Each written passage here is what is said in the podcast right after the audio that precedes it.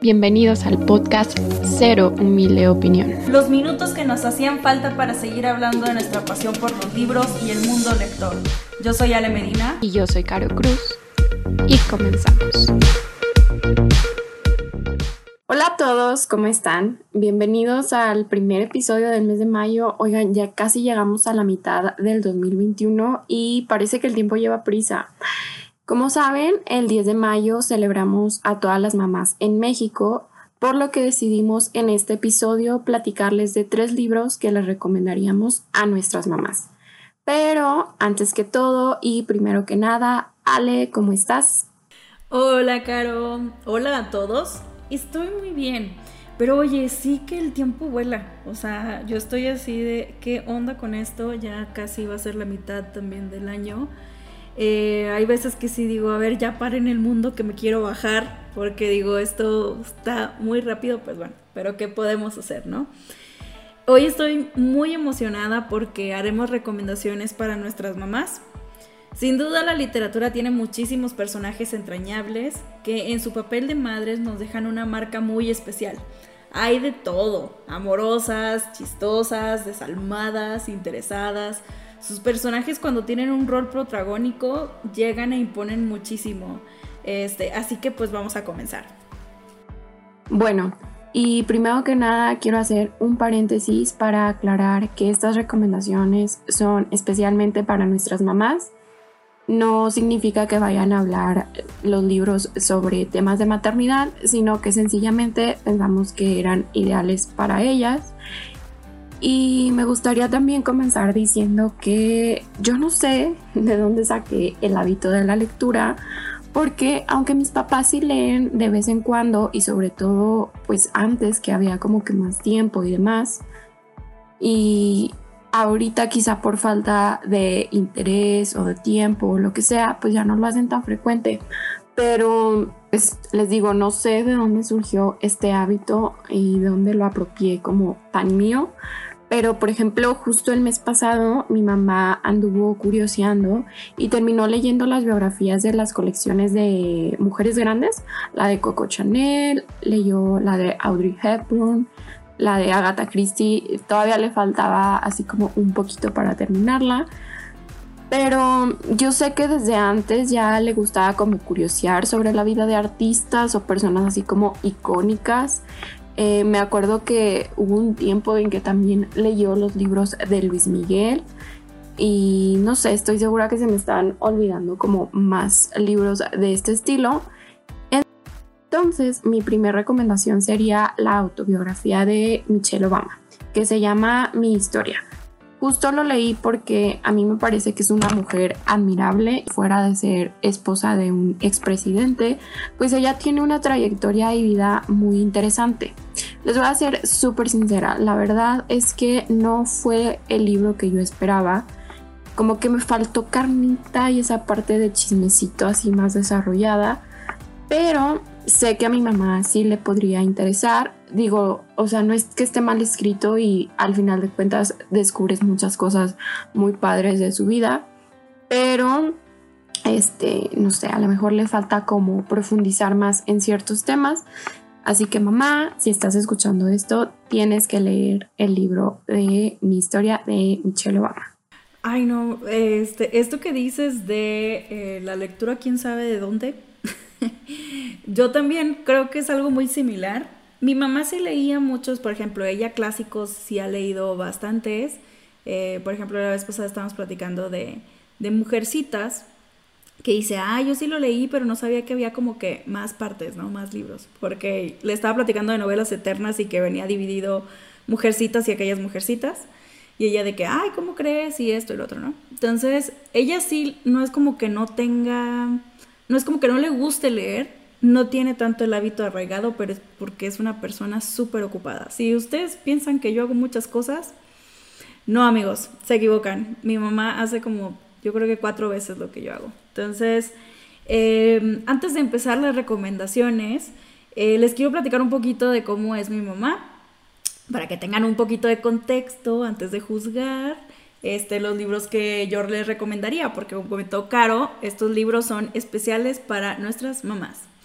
Eh, mi mamá es, como les comentaba, súper trabajadora y yo creo que es la persona más trabajadora que conozco. Yo creo que se da un tiro con mi papá este, en las personas que em, trabajan desde que se levantan hasta que se duermen.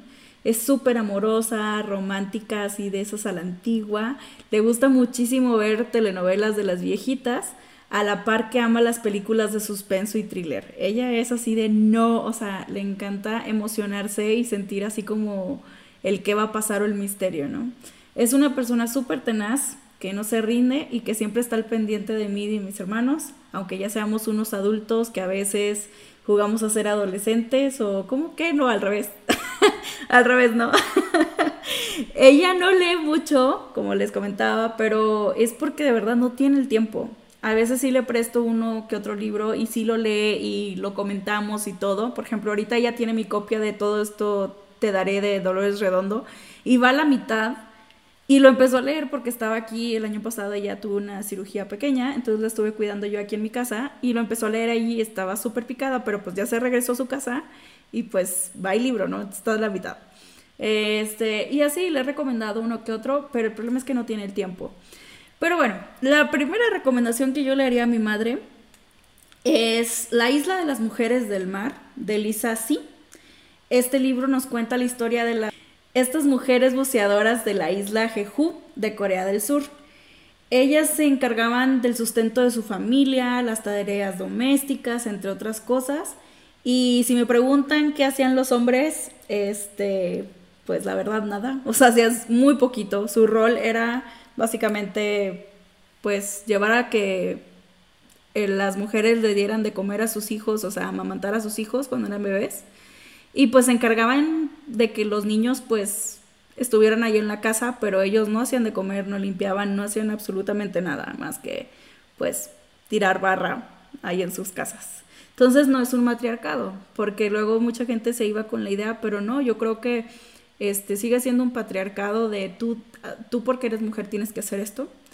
Entonces, bueno, eh, la historia se centra tanto en la actividad de, las, de ellas como buceadoras en condiciones súper extremas, en la tenacidad y la pasión con la que hacían las cosas y cómo entrenaban a las nuevas buceadoras para el futuro en la isla, y también en la amistad que se entablan en las cooperativas de las buceadoras. Ellas em, no crean, estamos hablando de tiempos de la Segunda Guerra Mundial, entonces no crean que tenían el super equipo de buceo, el traje de neopreno, claro que por supuesto que no. Entonces tenían un solo traje de algodón. Imagínense, en Corea del Sur hace muchísimo frío, la temperatura del, del mar es congelante, ¿no? Entonces em, ellas se, encargaban de sacar pues eh, que erizos, que pepinos de mar, que pulpos, etcétera, ¿no? del mar y esto lo vendían y pues llevaban sustento a, a su casa.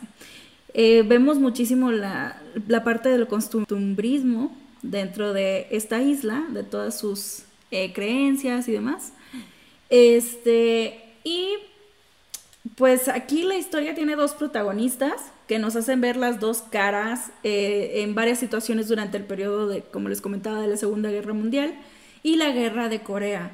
Sí hay partes en donde sí está un poquito crudo, que creo que mi mamá sí me va a decir de que, ay, esto sí lo sufrí, pero vaya, sí lo puede llegar a pasar porque también tiene por ahí este, partes como de amor y todo esto, pero también se basa muchísimo en la amistad de dos mujeres por ahí y sobre el perdón. Entonces sí, se la recomiendo. Creo que mi mamá lo súper disfrutaría un montón. O sea, sí es como, cuando lo estaba leyendo dije, ay, esto mi mamá lo disfrutaría bastante.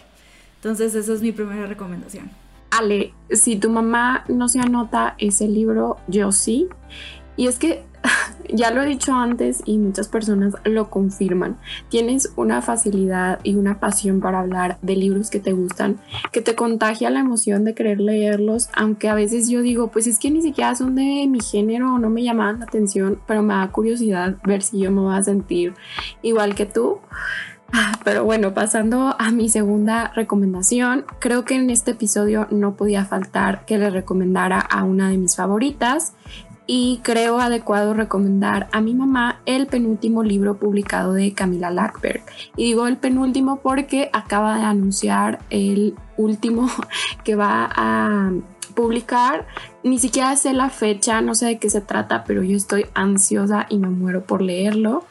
Pero en esta ocasión les hablo de Una jaula de oro. Este libro, además de ser de una de mis autoras favoritas, creo que representa mucho eh, algo diferente en su etapa de escritora porque se sale mucho de su estilo y se arriesga a hacer un libro más rápido, sin tanto misterio y enredos, pero siempre conservando como el factor sorpresa. Si no saben, básicamente habla de una mujer que decide vengarse de su esposo por ciertas razones de una forma muy particular. Entonces, yo basé esta recomendación en los gustos de novelas de mi mamá, como decía también Ale, de que ya sabes más o menos eh, qué ven y todo esto. Y además creo que es una historia que a cualquiera puede atrapar. Es un libro breve, pero que eh, cada página vale la pena.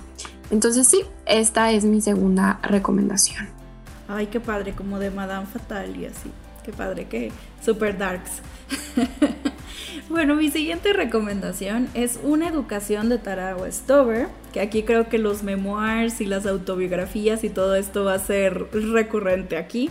Pero fíjate, mi mamá también creo que disfrutaría muchísimo estas ediciones de RBA con las biografías. Yo creo que sí podría leerlas fácilmente porque es corto. Pues mira, yo no sé, pero sí confirmo porque no inventes. Mi mamá se leyó uno por día. O sea, se los acabó súper rápido. En el que sí duró un poquito más fue con el de Agatha, pero porque no era su intención leerlo. Pero yo así de que, bueno, pues ya te leíste dos, ahora léete a, Agatha. Y yo vi que se los acabó rapidísimo y así de que no manches, me muero por también yo leerlos. Es que es chisme. Es eso. Ah, han de cuenta que están agarrando la Cosmopolitan, la Vanidades, y viene el reportaje así, ¿no? De la celebridad. Este, yo me enfoqué más en comparar en los de escritoras, pero sí tengo uno que otro así de actrices. También tengo el de Coco Chanel, tengo el de Audrey, este, pero sí, eh, yo creo que aquí los, los memoirs como son poco chisme, pues está padre. Pero aquí en caso de una educación, este se lo recomendaría porque para mí fue como una historia de superación y de salir eh, como de esta nube en la que a veces eh, estamos dependiendo en el, en el ambiente eh, que hayamos crecido y que creemos que está bien. O sea, son estas cosas como que pues se nos hacen que es normal porque es lo que hemos visto siempre. Una educación, pues es un texto autobiográfico donde Tara nos cuenta la historia de lo duro que fue su infancia y parte de su adolescencia. esto en la casa de sus padres, ellos vivían así como en las montañas, em, en un lugar sí muy apartado Em, muchas cosas que ella vivió fue en parte por la mentalidad súper extremista de parte de sus papás, en especialmente su papá, que la verdad para mí ese señor yo creo que sí tenía problemas mentales. Pero bueno, es lo mismo, e, es lo mismo que les comento, es, es muy fácil para nosotros juzgarlo porque para nosotros las cosas que él hacía estaban mal, pero él no sabía que estaba haciendo un mal. Entonces es, es esa parte, ¿no? Eh, mucho era en relacionado con religión y con el gobierno o política. El Señor tenía como este sentido de que se va a acabar el mundo y que el gobierno nos espía y quiere ser dueño de nuestro y todo esto, ¿no? Em, de repente, la verdad, el Señor se le tronaba la tacha horrible. O sea, de veras, de veras. Y para ellos, en su familia, tanto su papá como su mamá, era si les pasaba algo, o cualquier cosa que pasaba en su vida era porque no es que así Dios lo quiere, es que Dios ah, lo permite. Y si, y si está pasando es porque debe de pasar porque Dios quiere, ¿no? Ellos em, profesaban lo que es la religión mormona, pero no es un libro sobre mormones. Eso, queda muy claro. Yo creo que es más sobre llevar al extremo ciertas ideologías. Em, este libro tiene partes crudas de abuso y de violencia y de muchísima negligencia. Yo a veces sí decía, no, no lo puedo creer. O sea, involucran varios accidentes muy fuertes dentro a varios miembros de la familia y yo decía de que, por favor, vayan a un hospital. O sea, por el amor de Dios, vayan a un hospital y no iban a los hospitales porque no creen ni en las medicinas, ni en los doctores, ni en el gobierno, ni en nada. Entonces, muy fuerte, pero al mismo tiempo que ella tengamos que tengamos este libro quiere decir porque ella se superó, porque ella llega a ir a la escuela porque ella ni siquiera tenía acta de nacimiento, ¿no? Este, porque pues sus papás no creían en el gobierno, por lo tanto no iba a la escuela tampoco. Entonces ella se supera, pero esto ocasiona que ella pierda a su familia, porque ella ir a la escuela era en contra de, de, de todo lo que pensaba su familia, de todo lo que sus papás le habían educado o le habían inculcado. Entonces es muy fuerte porque como eh, ese pilar que nosotros podemos ver que es nuestra familia, es decir, de que bueno, voy a perder esto, pero voy a tener todo esto más. Y ves también como ella haber vivido en un ambiente así de, no es que sea, bueno, es que sí es opresor, pero debe de haber otra como una palabra, sino simplemente como muy Em, cerrado o enigmático, no, no sé, no encuentro la palabra correcta, pero ella cuando ya empieza a ir a la escuela y que va a las universidades y todo esto, porque para esto ya no tiene un certificado ni de secundaria ni de primaria, pero tiene prepa, este, tiene este, la carrera, tiene doctorados, tiene todo esto. Entonces, em, ver cómo era su relación en la escuela y como por ejemplo en una de sus primeras clases mencionan el holocausto y ella así de que levanta la mano y dice, ¿qué es eso? Y todos así de que, ¿cómo que no sabes qué es el holocausto? Entonces ves cómo ella va también evolucionando y siendo una persona nueva, a mi punto de vista, a mi punto de vista así, este, a grandes rasgos, ella yendo a la escuela. O sea, se convierte en una persona completamente diferente y nos hace plantearnos en realidad qué tan afortunadas somos de haber ido a la escuela. O sea, simplemente de que, bueno, vas a la escuela. A lo mejor no tenemos el mejor sistema educativo del mundo, pero tenemos la oportunidad de ir.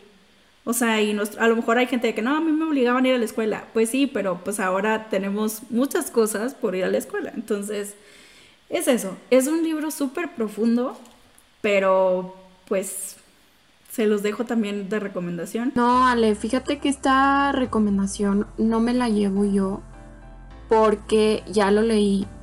Pero eh, además de eso, a mí no deja de sorprenderme el hecho de que es una historia que mientras la vas leyendo dices, ¿cómo es posible que esto no sea ficción y que ocurre y que sigue ocurriendo. O sea, piensas que son cosas que ya no pasan en la actualidad y tristemente sí.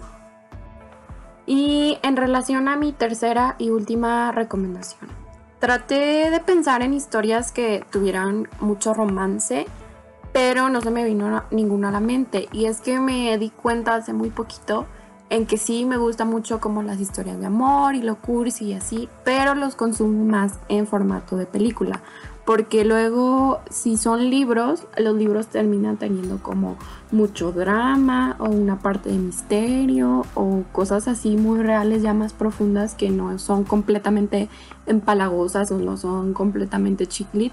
Entonces, no sé, eh, ya cuando me puse a ver bien, lo más ad hoc que encontré para recomendarle a mi mamá, que igual sé que me heredó un poquito esta onda del romanticismo, fue el libro de Los grandes hombres también hablan de amor.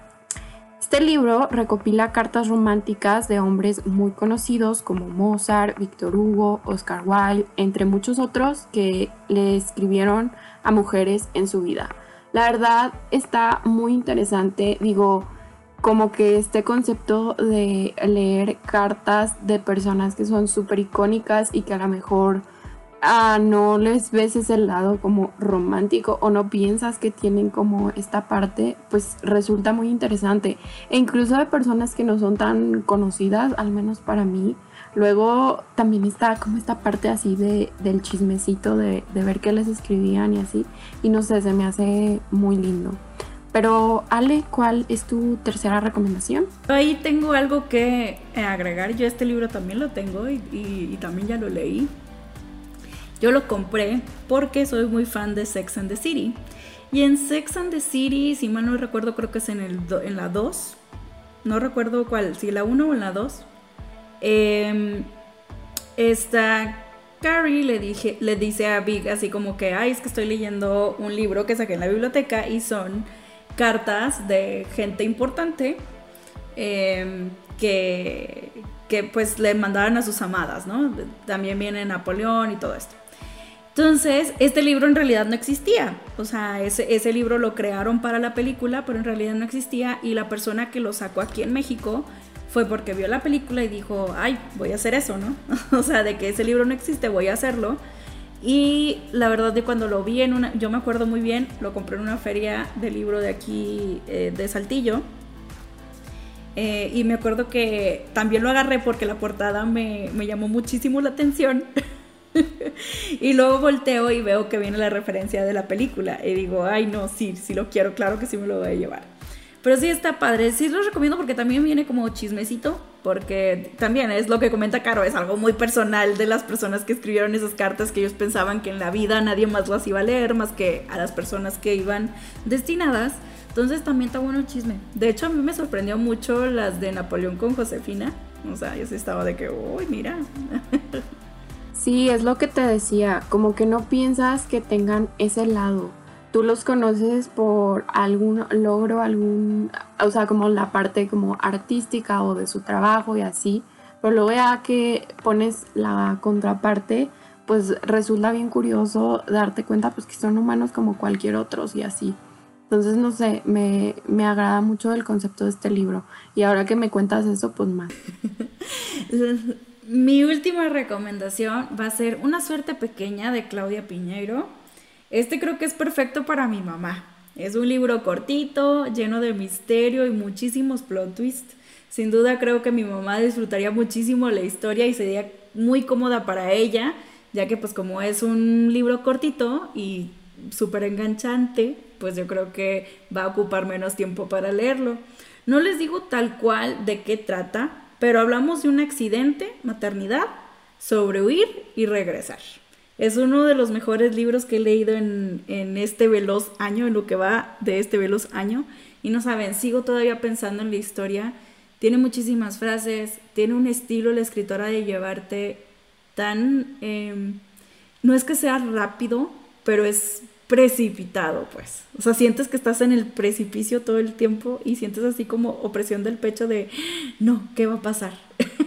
Entonces creo que, uff, es, ese creo que es el más cómodo para mi mamá porque es el más cortito, letra grande, este, es con edición alfaguara, entonces, sí, esa es mi última recomendación y creo que le va a gustar un montón. Perfecto, Ale.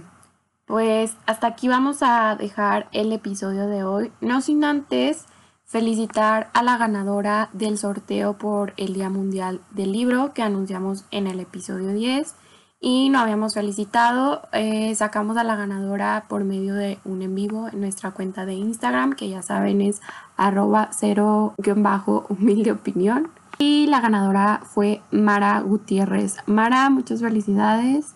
Y pues si se lo perdieron, si no vieron cómo sacamos al ganador, ahí encuentran en la cuenta el en vivo guardado.